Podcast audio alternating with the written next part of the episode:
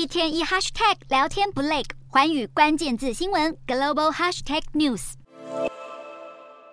南韩政府已在本月一日将高温警报提升至最严重级别，创下四年来首次。当天最高温飙上摄氏三十八点四度，比人体体温还高。近几天来，南韩许多地区也都飙出三十五度高温。今年七月开始，南韩各地就不断通报中暑患者紧急送医。随着高温延烧，民众热得苦不堪言。特别是年纪大的长辈，因为家中没有冷气或是独居，只能到外面有冷气的地方避暑，特别是地铁站，造成老年人夏天聚集地铁站。根本原因是电费高的难以负担。有社福专家呼吁政府应该从像是电费补助措施、实际政策方面着手，解决民众在家中太热的问题。南韩这波高温目前会持续到下周，在这样的情况下，民众只能尽量减少外出，或外出时记得补充水分，以免中暑。